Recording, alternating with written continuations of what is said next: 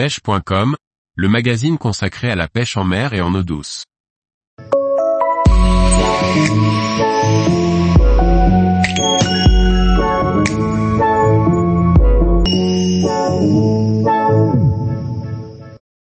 Faire soi-même son amorce pour la pêche, rien de bien compliqué.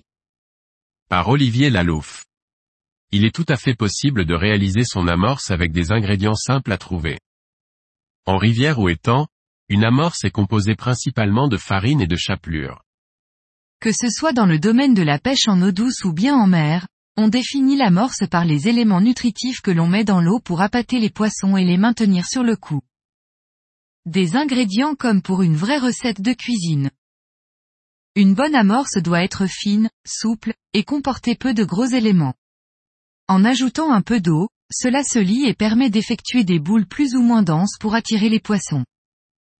Il est possible d'obtenir des amorces dans le commerce, mais elles sont souvent chères pour certains pêcheurs. La réalisation de votre propre amorce n'est pas du tout compliquée. En suivant l'article, vous pourrez en concocter assez avant le début de la saison de pêche et pour un prix relativement bas. Toutes les farines utilisées pour l'amorçage n'ont pas les mêmes propriétés. On distingue les farines dispersantes, les farines neutres, les collantes, les aromatiques, les très collantes et celles qui forment un nuage.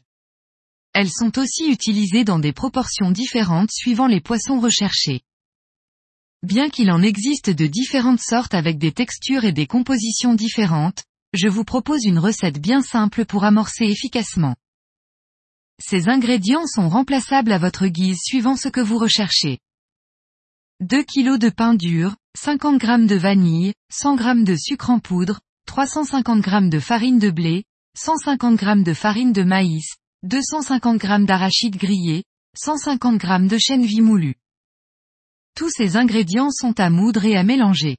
À ce mélange, vous pouvez ajouter des additifs selon le résultat recherché ou le type de poisson que vous voulez appâter. Ajoutez juste 3 à 5% d'ail comme stimulant si vous pêchez les gros poissons que l'on trouve au fond de l'eau. Si vous vous intéressez aussi bien aux poissons de fond qu'à ceux qui restent plus en surface, ajoutez 5% d'anis vert pour son effet excitant. L'avoine peut être ajoutée à hauteur de 10% pour son action nourrissante afin d'appâter les gros poissons. Les autres additifs que vous pouvez utiliser sont l'algue, les amandes, le coco, le cacao ou encore la cannelle. Divers colorants peuvent y être additionnés comme le jaune pour la brème et la blette ou le rouge pour le gardon.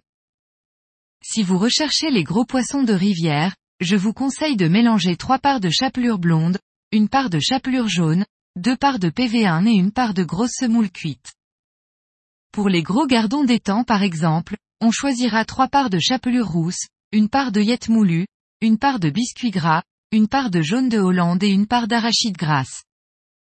Pour appâter les carpes ou les tanches, vous prendrez plutôt trois parts de chapelure blonde, une part d'arachide grasse, une part de biscuit gras, une part de gluten de maïs et une part de chèvre gras moulu. Prenez l'ensemble des éléments, et munissez-vous d'un grand bac en plastique. Commencez par verser la farine. Ajoutez progressivement chaque constituant en malaxant le tout de façon à répartir de façon homogène les éléments de l'amorce. N'ajoutez pas d'eau, elle sera additionnée en proportion idéale lors du moment de pêche. Ainsi, vous pourrez conserver plus longtemps le mélange sans qu'il ne perde de ses qualités. Conservez le bac dans un milieu frais et sec, mais ne gardez pas votre amorce à l'air libre trop longtemps, car les insectes parasites s'y attaquent, les arômes disparaissent ce qui la rend inutilisable. Vous devez donc veiller à la mettre sous vide en sachet pour une conservation optimale. Tous les jours, Retrouvez l'actualité sur le site pêche.com. Et n'oubliez pas de laisser 5 étoiles sur votre plateforme de podcast.